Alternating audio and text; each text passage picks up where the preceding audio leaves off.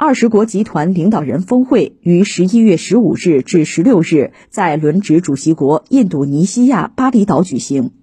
据媒体近日报道，三名知情的外交官员表示，包括印度尼西亚总统佐科在内的该国高级官员正游说西方领导人，在就俄乌冲突指责俄罗斯的程度上做出让步，以避免 G20 峰会结束时无法达成联合声明。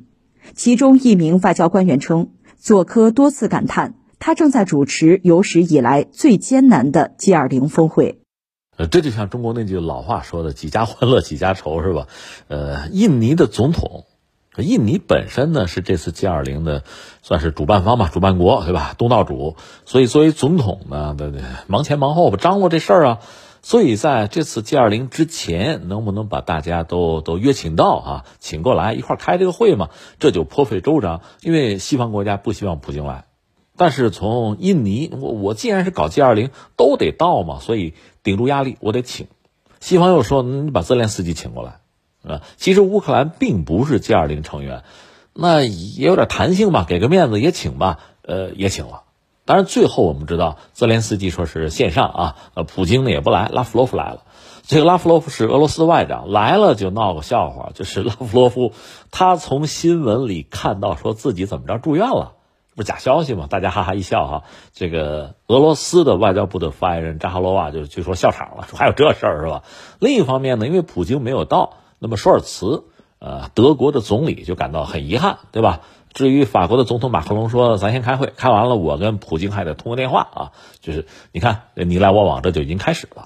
而这次 G20 呢，我不以前讲过吗？这个确实应该说全世界瞩目吧。呃，爱好和平的人们、期待发展的人们，对他还是寄予厚望，希望能传递出一些呃理性的呀、建设性的声音。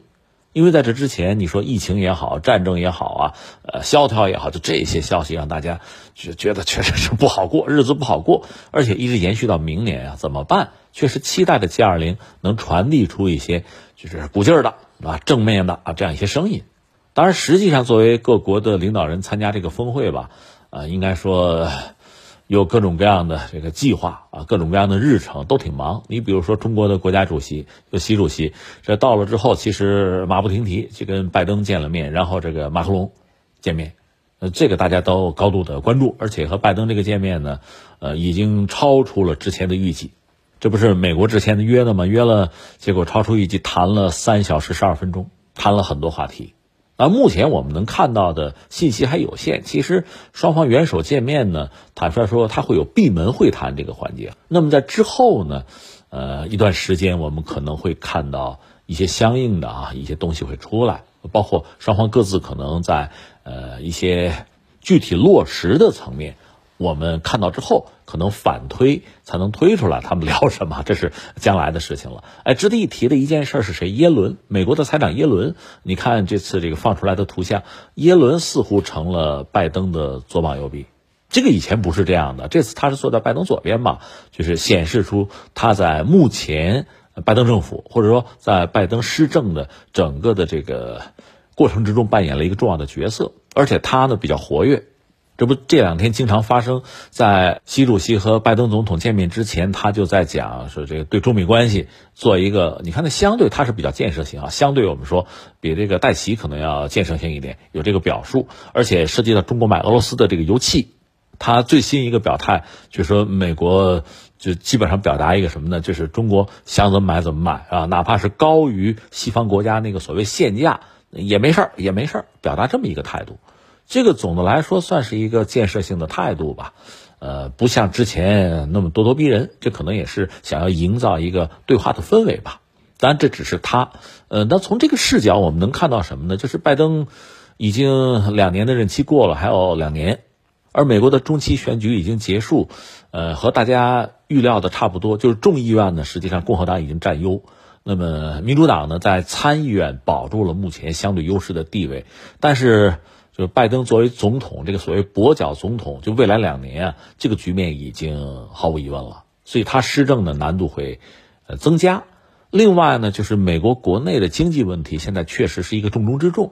那么耶伦在这个时候成为这么一个人物吧，就是受到重视啊。之前不还曾经有传言说他已经在找工作了，找下家了，不是有这说法吗？那现在看来，就是拜登政府对他委以重任。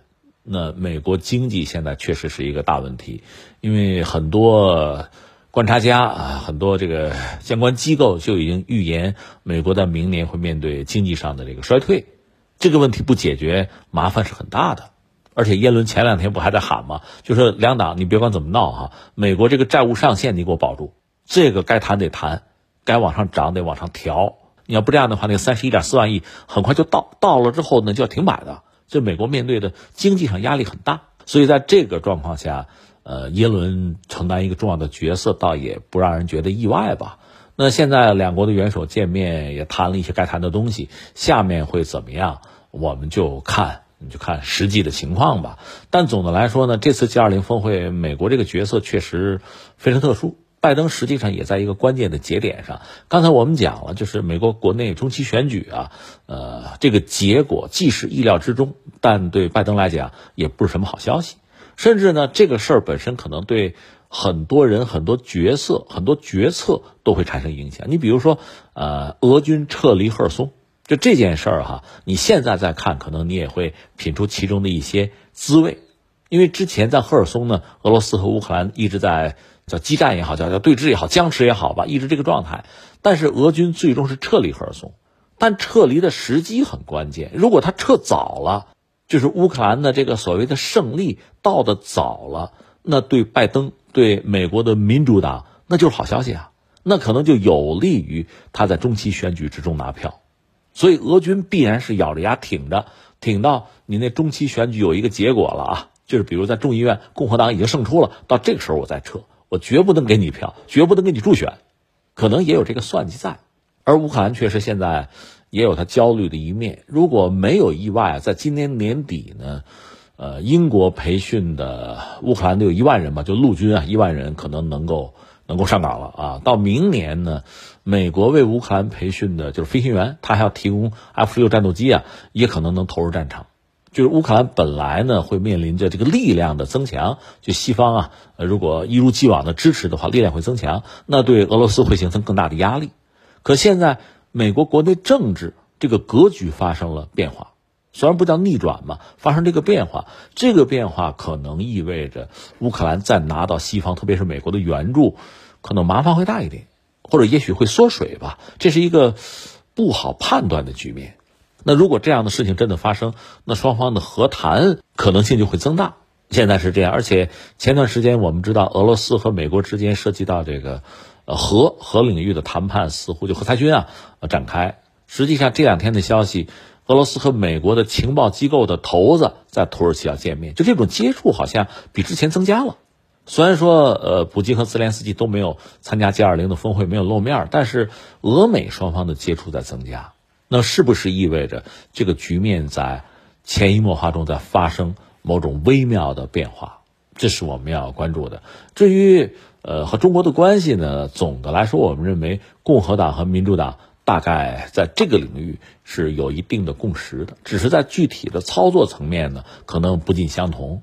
所以未来的中美关系呢，恐怕还是我们那个老话，所谓回不到从前，那只能是往前发展。当然，我们希望这种发展呢，是有利于两个国家、两个国家的人民啊，也有利于整个世界的。这是我们一直以来的一个建设性的态度。但是这种关系。是不是美国人也是认同，并且能够去有意识的、有诚意的去维护？那我们打一个问号。而且言和行哪一个重要？我们还是要看行动啊。至于其他的，就是这次 G20 峰会呢，其实有一个先兆，就是呃财长会，呃央行行长，那是在七月份，当时开这个会的时候呢，也没能达成共识，就没有一个。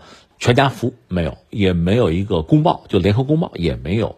那这次也有人讲，哎呀，这虽然说这个峰会来了很多国家领导人，但其实人也不全。你比如普京没有到啊，就这个样子。